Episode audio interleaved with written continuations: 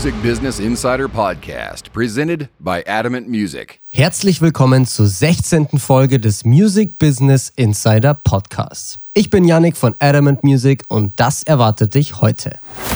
Rihanna ist jetzt offiziell Milliardärin, aber wie viel davon kommt aus der Musik?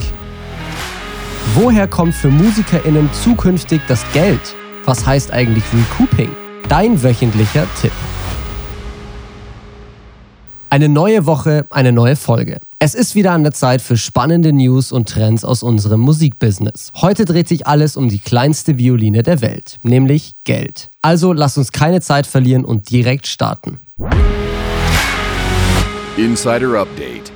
Rihanna ist jetzt offiziell Milliardärin und die reichste Musikerin der Welt. Das wurde vor ein paar Tagen verkündet. Laut Forbes hat die Sängerin ein geschätztes Vermögen von knapp 1,7 Milliarden US-Dollar, was sie auf Platz 1 der reichsten Musikerinnen katapultiert. Nur Oprah Winfrey ist im Bereich Entertainment noch vor ihr. Erstmal natürlich Glückwunsch an Rihanna an dieser Stelle, falls du diesen Podcast hörst. Good job. Aber woher kommt das ganze Geld jetzt, beziehungsweise wie viel davon hat sie mit ihrer Musik verdient? Ohne dich zu lange auf die Folter zu spannen. Mit ihrer Kunst als Musikerin und Schauspielerin hat sie schätzungsweise 30 Millionen Dollar verdient. Das wären circa 1,7 Prozent ihres Vermögens. 30 Millionen sind unfassbar viel Geld. Aber in diesem Kontext klingt das erstmal relativ ernüchternd, oder? Woher kommt denn der Rest? Der absolute Großteil, nämlich schätzungsweise 1, 1,4 Milliarden kommen aus ihrem Unternehmen Fenty Beauty. Rihanna, welche mit bürgerlichem Namen Robin Fenty heißt, hat hiermit 2017 ein Kosmetikunternehmen gegründet, das dafür kämpft, dass sich Frauen überall wirklich einbezogen und wertgeschätzt fühlen können, egal welche Herkunft und Hautfarbe. Sie wollte damit quasi eine inklusive Beauty-Marke gründen. Dieses Konzept ist offenbar sehr, sehr gut aufgegangen und hat ihr mit 50% der Firmenanteile dieses unfassbare Vermögen eingespielt. Weitere 270 Millionen Dollar kommen aus ihrer Beteiligung an dem Dessous-Unternehmen Savage X Fenty. Dadurch bleiben eben knapp 30 Millionen Dollar oder 1,7 bis 1,8 Prozent für ihre Musik und Schauspielerei übrig. Circa 98 Prozent kommen aktuell also einerseits aus Kosmetik und andererseits aus Mode.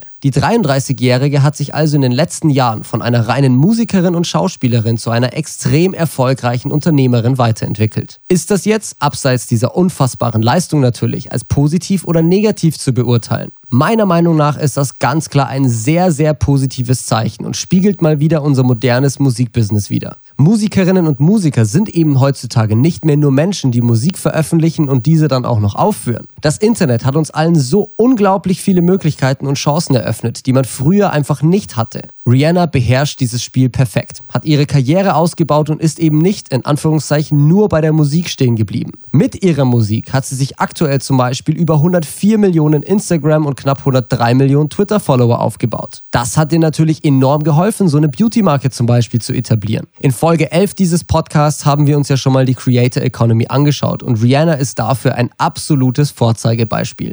Du als Musikerin oder Musiker bist auch nur ein Mensch, hast verschiedene Interessen und kannst diese natürlich auch in deine Karriere integrieren. Ich war also echt total begeistert, hörst du vielleicht, als ich diese Story vor ein paar Tagen gelesen habe, denn das ist für mich absolut die Zukunft.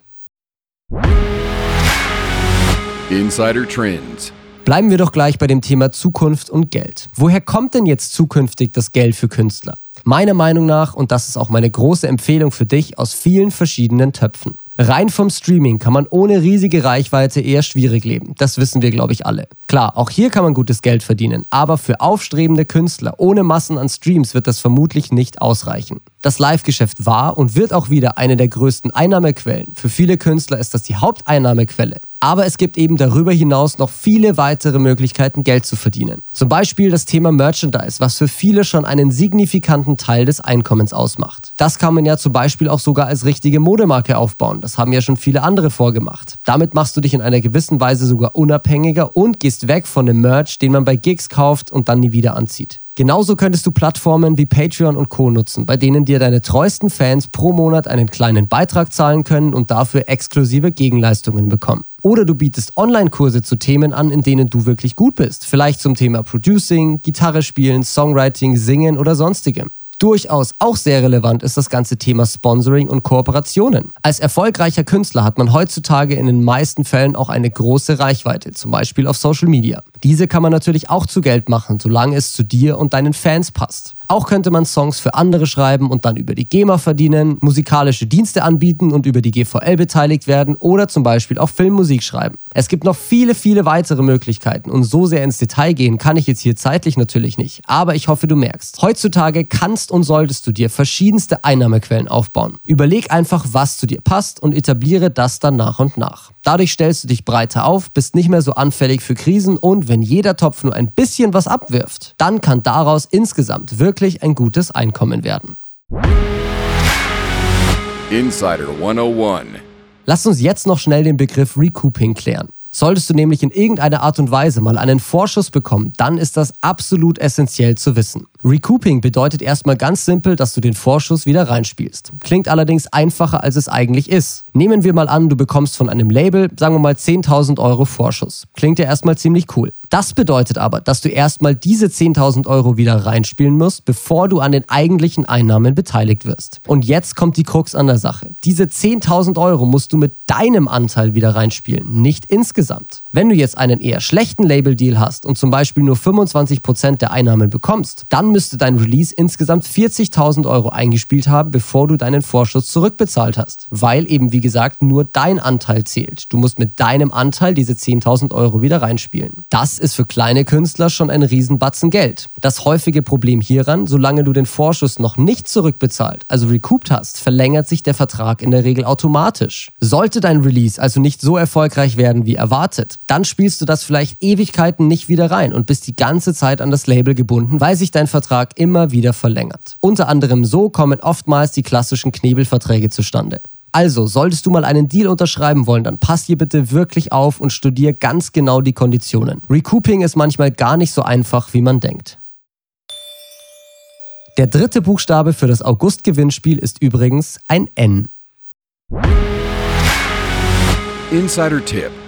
Abschließend habe ich jetzt natürlich noch deinen wöchentlichen Tipp für dich. Bau dir unbedingt einen eigenen Inner Circle auf. Was soll das denn jetzt schon wieder bedeuten? Bei einem Inner Circle, wie ich es immer gerne nenne, geht es darum, dir einen Kreis an ein paar deiner treuesten Fans aufzubauen, die perfekt deine Zielgruppe widerspiegeln. An diesen Leuten kannst du dann neue Ideen, Songs, Designs oder sonstiges testen und bekommst wirklich relevantes Feedback. Die Musikindustrie basiert extrem auf Bauchgefühl und Vermutungen. Das kann mal richtig liegen, das kann aber eben oft nach hinten losgehen. Ein Bäcker produziert ja auch nicht direkt tausende Exemplare einer neuen Brotsorte, sondern testet eine kleine Auflage davon erstmal an wirklich repräsentativen Kunden. Wenn es bei diesen dann gut ankommt, dann kann er ohne großes Risiko in die Massenproduktion gehen. Bei Musik passiert sowas eigentlich nie. Aber warum nicht? Warum nicht neue Songs oder Ideen an deiner Zielgruppe erstmal testen, deinen treuesten Fans damit etwas zurückgeben und dann wirklich objektive Entscheidungen treffen? Wenn du fünf Demosongs hast und nicht weißt, welcher davon jetzt wirklich für eine große Produktion geeignet ist, dann frag doch einfach die Leute, die es am Ende auch wirklich hören sollen und die deinen perfekten Fan widerspiegeln. Such dir einfach nach und nach ein paar Fans, die eben wirklich genau in deiner Zielgruppe sind, erstell zum Beispiel eine WhatsApp-Gruppe oder so und nutze diesen elitären Kreis auch. Das wird dir garantiert zugutekommen, weil du dein Risiko minimierst und wirklich weißt, was für dich das Beste ist.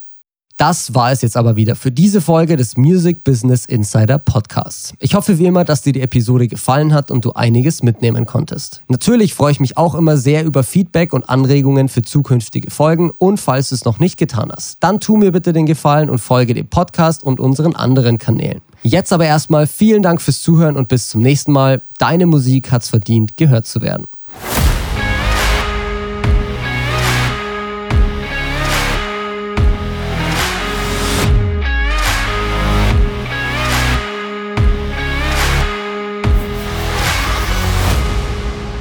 Music Business Insider Podcast, presented by Adamant Music.